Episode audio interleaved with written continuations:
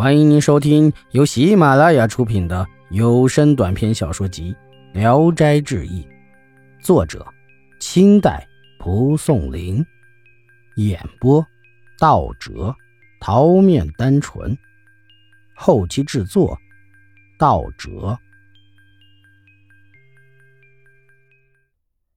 范公知道了，十分生气，索性把女儿许给了那绅士的儿子。又怀疑十一娘和孟生有私情，就选定吉日，想尽快为他完婚。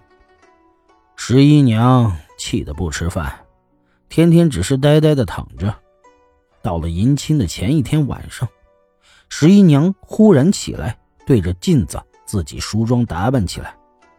范夫人暗暗高兴呢。一会儿，侍女跑来说：“小姐上吊了。”全家上下。大十一惊，痛哭流涕，后悔也来不及了。三天后，只好安葬了。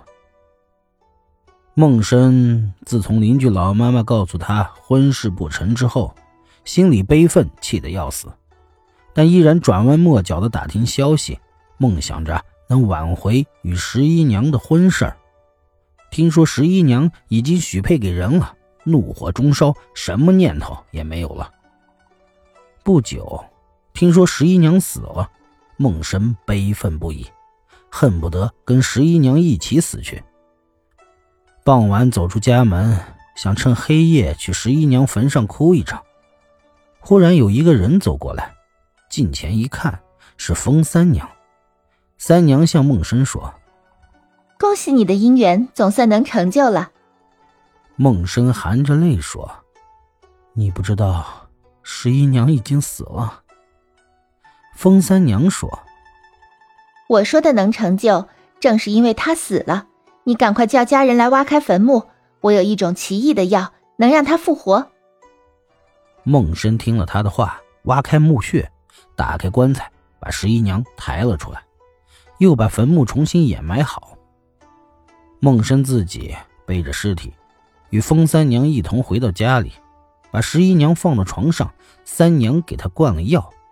一会儿，十一娘慢慢的苏醒过来，看着风三娘问：“这是什么地方？”风三娘指着孟生说：“这就是孟安人。”就把事情的经过告诉了他，十一娘这才如梦初醒。风三娘怕泄露消息。陪送他们到五十里外的一个山村里躲了起来。风三娘要告辞回去，十一娘哀求她留下作伴，让她住在另一个院子里，又卖了殉葬用的首饰，用来度日，日子还算过得去。风三娘每次遇到孟生来，总是避开。十一娘从容地说：“咱们姐妹俩的情谊，就是同胞姐妹也比不上。”可哪能百年都聚在一起啊？我想，不如仿效女婴娥皇，一起嫁给孟生。风三娘说：“我从小就得到吐纳长生的秘诀，所以不愿意嫁人。”十一娘笑着说：“世上流传的养生书籍多得很，行而有效的哪里有啊？”风三娘说：“我得到的不是人世流传的那种。”世上流传的并不是真诀，只有华佗的五禽图还差不多。凡是修炼的人，无非是想让血气流通罢了。若是得了恶逆症，学做老虎的形体动作，马上就会好，不正是他灵验的地方吗？十一娘就私下和孟生商量，让他假装出远门。到了夜里，用酒强把三娘灌醉，孟生悄悄地进来和她同了床。三娘醒后说：“妹子害了我了。如果我色戒不破，道业修炼成功，能升第一天，如今被你算计了，这是命该如此。”于是就起身告辞。十一娘告诉他自己的实心实意，哀求他不要怪罪自己。风三娘说：“实话告诉你，我是狐仙，因为看到你的美貌，忽然生了爱慕之情。”今天却作茧自缚，这也是情魔结束，不是人力造成的。